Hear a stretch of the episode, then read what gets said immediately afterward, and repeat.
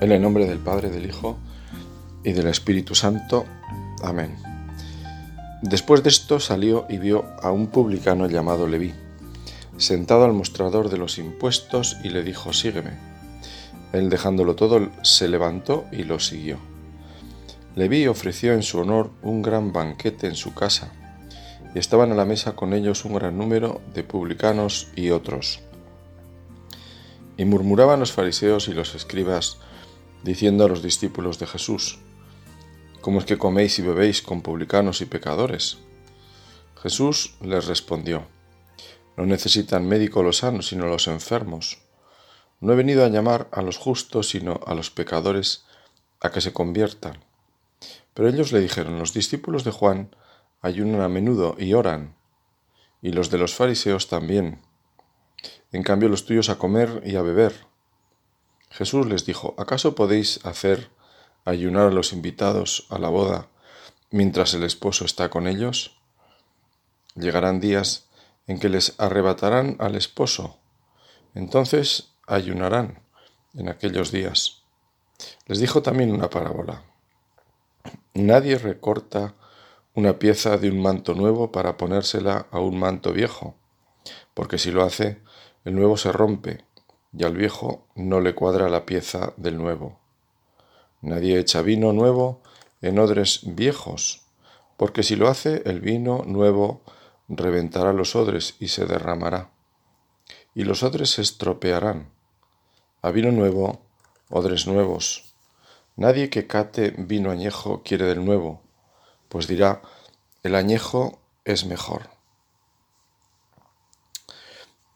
Rezar en el fondo es probar vino bueno, vino añejo. Es estar con el Señor, que es, digamos así, y perdón por la expresión, un nivel de compañía pues distinto.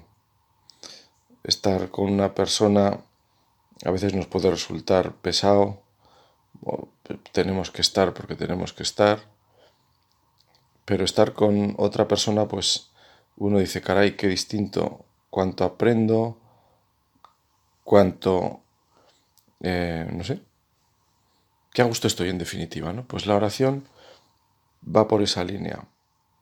Estamos con el Señor, estamos a escuchar al Señor también, no solo a hablarle, sino, en este caso, a guardar en el corazón estas palabras que les dijo pues aquellos fariseos y que te las dice a ti, me las dice a mí. Y la primera es esta, termino o mejor comienzo con lo que con la última palabra de Jesús. El añejo es mejor. Señor, estar contigo es lo mejor. Y en este momento lo mejor. En otros momentos hay que hacer otras cosas, pero en este momento que te lo devuelvo porque al final el tiempo es de Dios. Bueno, pues te devuelvo un rato, pero es una suerte devolverte este rato. Y la primera palabra, casi la primera, sígueme, que también es para nosotros. Ese sígueme de Jesús tan directo. Jesús en otras ocasiones responde a las preguntas con otras preguntas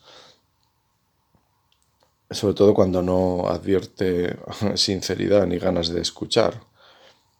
No hay ganas de conocer la verdad, sino de ponerlo a prueba, de dejarlo en evidencia. Entonces Jesús a veces eso sale con otra pregunta, pero no es el caso. En este caso Jesús va directo a Leví. Es como si estuviera seguro de que Leví le iba a responder. Quizá conocía a Leví, a mí me ha dado por pensar, quizás es un ejercicio de excesiva imaginación, pero bueno, me ha dado por pensar que en Leví como el publicano de la parábola del templo. Recordarás aquellos dos que subieron a rezar. El publicano también subió y no se atrevía a levantar los ojos, se quedó atrás, porque se conocía y conocía también algo de la grandeza de Dios y tenía clara esa distancia. Y dice Jesús, ese bajó justificado a casa, cosa que no ocurrió, con el fariseo que se dedicó a compararse con los que hacían lo que él parece ser que evitaba. Jesús pasa por la vida de Leví cuando estaba trabajando. Pasa en plena faena de contar dineros y poner mala cara a los que también la ponían por tener que pagar. También él lo tendría que hacer a los romanos, y solo pensarlo le pondría de mal carácter. Le vi implacable y duro de sentimientos para cumplir con lo que tocaba y era su modo de vida. Desagradable, pero al fin y al cabo se le daba bien, y alguien tenía que hacerlo. Ya se había acostumbrado. La piel se le había vuelto dura y no le, no le, dolía como al principio tener que cobrar dinero incluso a los que vivían con lo justo, que por otra parte eran la mayoría. Se sabía mal visto, pero tampoco eso le quitaba el sueño. Su carácter soportaba eso como otras cosas que la vida trae y que no son agradables, pero hay que llevarlas adelante. La vida es dura y más para los que tenían un incierto trabajo en el campo de sol a sol, dependiendo del cielo de Palestina, siempre tacaño con el agua. En su oficio no se pensaba, o no se pasaban mejor, esas penurias. Él lo había aprendido desde niño de su padre y sabía lo que suponía. Vivía desahogadamente en su amplia casa y podía tratar con gentes de su misma condición, lejos por tanto de toda la chusma exaltada que tanto le cansaba. A este Leví le dijo Jesús, el rabí de Galilea, sígueme. El evangelista añade que dejándolo todo se levantó y lo siguió. Podemos decir que cuando Jesús llama, da la gracia para responder. Es verdad que nos deja libres. Es verdad que nos deja libres. Pero también es verdad que si Jesús llama es porque nos hace capaces de responder sí. En una frase mucho más sorprendente que el inesperado sígueme del maestro, Leví se levantó y fue. Tan rápido. Los santos padres han entendido que en esta respuesta de Leví, sin decir palabra, está condensada toda la respuesta de corazón convertido que exige el discipulado de Jesús. Que quiera venir conmigo, que se niegue a sí mismo, que deje todo y me siga. Jesús exige una renuncia de corazón a las cosas, exige un cambio total, lo cual se dio en Leví porque la gracia de Dios le había tocado el corazón. Lo había confundido, como el publicano de la parábola, y no se atrevía a levantar la mirada a lo alto hasta que de lo alto alguien le miró a los ojos y con esa mirada de amor y comprensión, conociendo el fondo de su corazón, le invitó a recorrer su camino. Ven conmigo, Leví.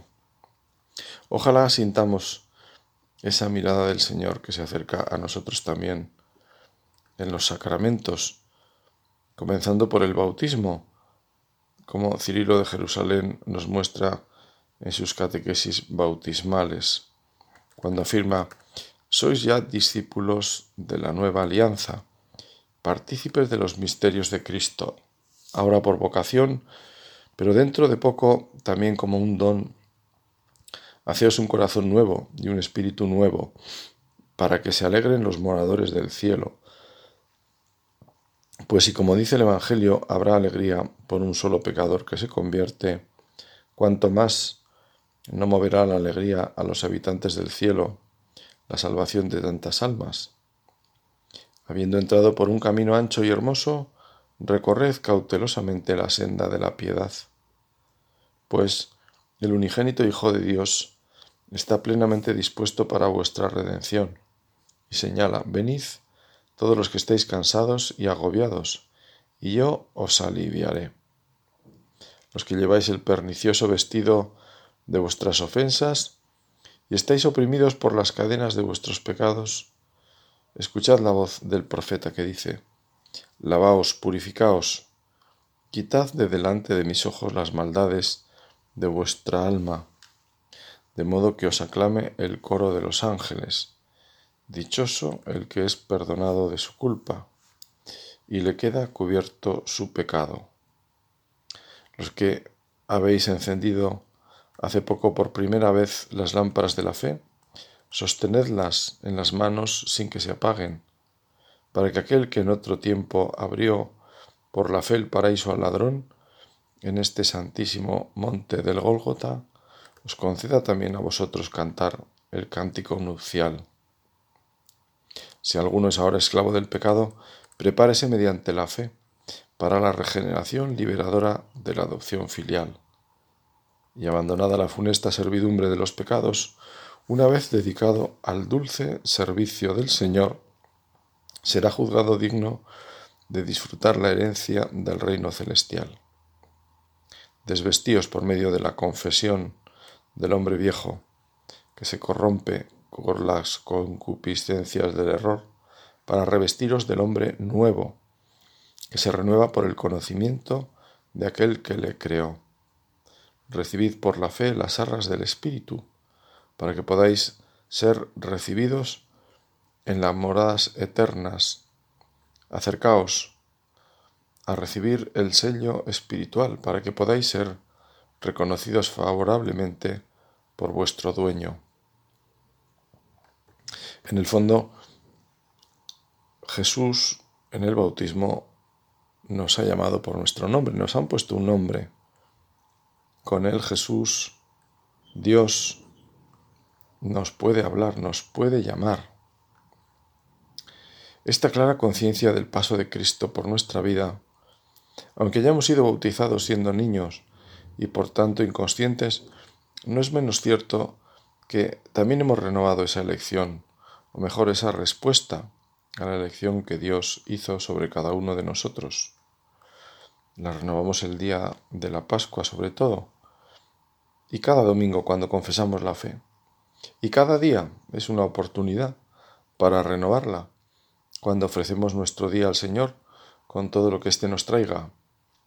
Vivir las alegrías, las dificultades, lo esperado, lo inesperado, lo que conforta, lo que crispa, vivirlo con Jesús, invocar al Espíritu que ha sido derramado para poder vivir como hijos amados y agradecidos por el cuidado que tiene de cada uno de nosotros.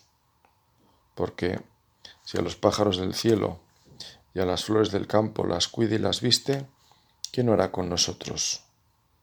Avivamos pues nuestra fe en esa presencia del Señor, que nos acompaña, que nos sostiene, él es el buen pastor que guía nuestras vidas hacia las fuentes de agua viva. Él es la palabra que nos da esa sed de palabras profundas, de palabras de vida. El beato Rafael Arnaiz, este monje cisterciense que falleció a temprana edad, nos hablaba también de esa renuncia, solo que desde su vida en el monasterio, hilando libertad, pobreza y corazón. Así decía. Por encima del monasterio pasan volando algunos días aviones que surcan el cielo con velocidades prodigiosas. El ruido de sus motores atemoriza a los pajarillos que anidan en los cipreses de nuestro cementerio. Enfrente del convento y atravesando la finca existe una alquitranada carretera por la que Circulan a todas horas camiones y coches de turismo, para los cuales la vista del monasterio no ofrece ningún interés. También atraviesa los campos de la Trapa, una de las principales vías férreas de España. Todo eso dicen que es libertad.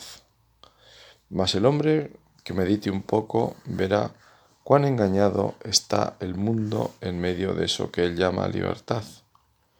¿Dónde está pues la libertad? está en el corazón del hombre, que no ama más que a Dios. Está en el hombre cuya alma ni está pegada al espíritu ni a la materia, sino solo a Dios. Está en esa alma que no se supedita al yo egoísta, en esa alma que vuela por encima de sus propios pensamientos, de sus propios sentimientos, de su propio sufrir y gozar. La libertad en esta en esa alma cuya única razón de existir es Dios, cuya vida es Dios y nada más que Dios. El espíritu humano es pequeño, es reducido. está sujeto a mil variaciones, altas y bajas, depresiones, decepciones, etc. Y el cuerpo, con tanta flaqueza, la libertad está pues en Dios. Y el alma, que de veras, saltando por encima de todo, asiente en él su vida, se puede decir que goza de libertad dentro de lo que cabe para el que aún está en el mundo. Bueno, hemos leído que trapense, no cisterciense, a cada uno lo suyo. Pues bien, esa libertad que le pedimos al Señor, esa libertad, estar por encima de nuestros pensamientos, estar por encima incluso de nuestros sentimientos, que nos pueden marear a veces. Esa es la libertad de estar en el Señor, que es una auténtica gracia, una gracia. Seguimos con el texto. Nos dice Lucas, se fueron a celebrarlo. Volvemos con Leví y sus amigos a su hogar, donde quiso agasajar a Jesús y, quiso también que sus amigos pudieran participar de ese desconcierto de dejar todo para irse con el rabí de Galilea. Quizá en el momento de la comida, Leví pidió silencio a los comensales y les anunció con la alegría que brota del corazón y por tanto con la emoción del enamorado sus nuevos planes, su nueva vida. Leví había nacido de nuevo, era como si se hubiera bautizado, se había vaciado de lo mundano, renunciando a lo material para irse tras el espíritu. Le habían hablado del reino y había decidido venderlo todo porque la perla que había encontrado merecía la pena. Un encuentro con Jesús. Estoy pensando en las palabras del Papa Benedicto cuando decía, la fe antes que nada es un encuentro con Jesús, no es una doctrina, no es seguir una serie de preceptos morales, que evidentemente supone eso también, pero, pero antes que nada, en primer lugar, es el encuentro con una persona. Leví se encontró con Jesús. Y Jesús se encuentra en aquella casa como el médico en la consulta. El médico está hecho para estar en la consulta. Para eso ha estudiado, para eso se ha preparado. Eso es lo que lleva en su cabeza, los problemas de sus pacientes. Aquella consulta tan particular, porque Jesús está rodeado de enfermedad, lo dice él y a ratos puede hablar con uno o con otro, los que tiene junto a él en la mesa, pero sobre todo, después del anuncio de Leví, comienza a hablar para todos. Le hacen preguntas sobre lo que él habla, el reino, qué le ha pasado a Leví para dejarlo todo. ¿Quién es este rabí del que dicen que hace milagros y habla de una forma distinta, nueva? Y Jesús les habla de la conversión Jesús no tiene medias tintas, Jesús es claro cuando habla del pecado y del cambio. El secreto es que ese cambio lo hace Dios, esa montaña que parece que uno tiene que escalar cuando quiere tomarse en serio la vida cristiana, resulta que se puede mover con la oración, porque la oración nos hace capaces de lo imposible. Sin mí no podéis hacer nada, pero conmigo lo podéis todo y todo es todo. Si podemos arrancar un árbol y lanzarnos al mar, ¿cómo no vamos a poder remover las telarañas y los fantasmas de nuestro corazón? La remueve Dios, la remueve el Espíritu, que es fortaleza y vida. San Agustín, con lenguaje directo y partiendo de las palabras de Jesús, nos llama a esa vigilancia que la Iglesia nos recomienda con el ayuno, que por cierto también aparece en este episodio, porque la vida cristiana supone tensión, la tensión de la vigilancia, para que el hombre viejo no rebrote a la mínima, que nuestras cinturas permanezcan ceñidas y nuestras lámparas encendidas, decía San Agustín, seamos como servidores que esperan a que su dueño vuelva de la boda.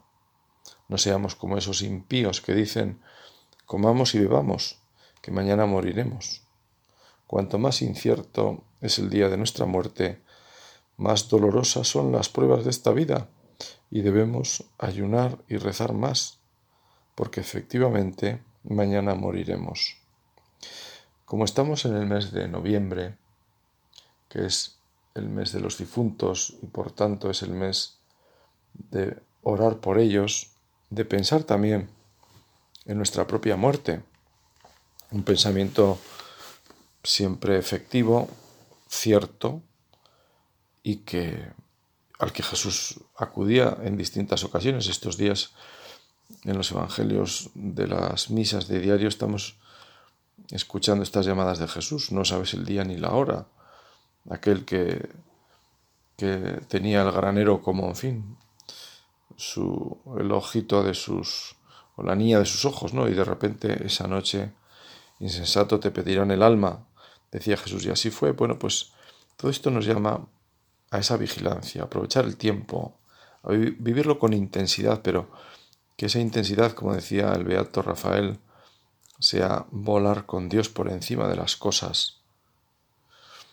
Una unión extraña y extraordinaria, sigo con San Agustín, se realizó cuando el Verbo se hizo carne, en el seno de la Virgen, y habitó entre nosotros, así como todos los elegidos son resucitados en Cristo cuando Él resucitó Así en él se han celebrado unas bodas.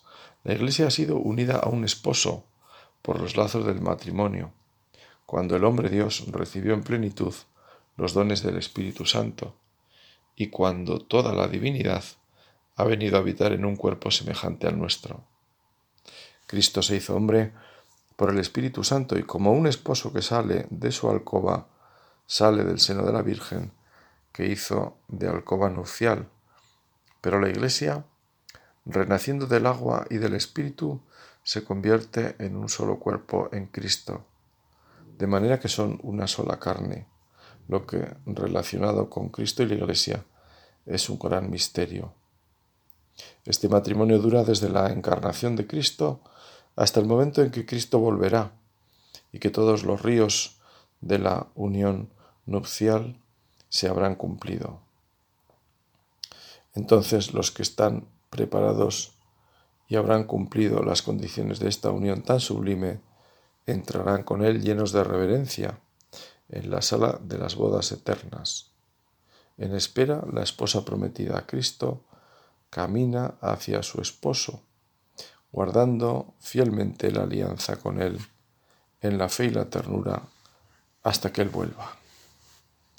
Nosotros vivimos en la alegría del reino, como decía el Papa Benedicto, la primera consecuencia de nuestra fe es la alegría, incluso antes que al compromiso de hacer esto o lo otro, la fe nos lleva a la alegría, la consecuencia lógica de creer. Como el ángel anunció una buena nueva, una buena nueva no es un problema. La vieja tentación del padre de la mentira, o al menos una de ellas, es justamente esta, hacer ver en el cristianismo una especie de mensaje aguafiestas, una represión de la libertad. Ser cristiano parece que consiste en no poder hacer lo que apetece. Este argumento puede marear a un adolescente, al menos al comienzo. Puede confundir a uno de esos pequeños a los que debemos evitar escandalizar, como decía Jesús con la imagen de la piedra de molino. Los que son más débiles por la edad o porque su vida cristiana quizá está vacilante. Sabemos que la libertad, si no va hacia el bien y la verdad, nos lleva a la esclavitud. Por eso sabemos que Cristo nos ha liberado. Lo sabemos y lo hemos experimentado. Por eso rezamos, para estar con el Maestro, porque estar con Él nos da alas, las alas de la fe, que nos permiten volar para ver las cosas con los ojos de Dios y ampliar así el horizonte. En primer lugar, el de nuestro vivir diario, para mirar a las personas, para mirar las tareas, para mirar las relaciones con los demás, pues con un sentido distinto. En definitiva, para que sean más católicas, que sea más católica nuestra mirada hará que esas tareas lo sean y nos ayudará también a mirar distinto a los demás. Queremos mirar amplio, elevar con la mirada.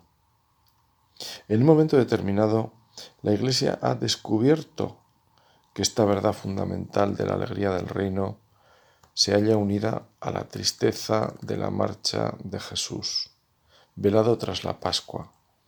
Entonces se ha añadido ese versículo en el que se nos habla a los cristianos del ayuno.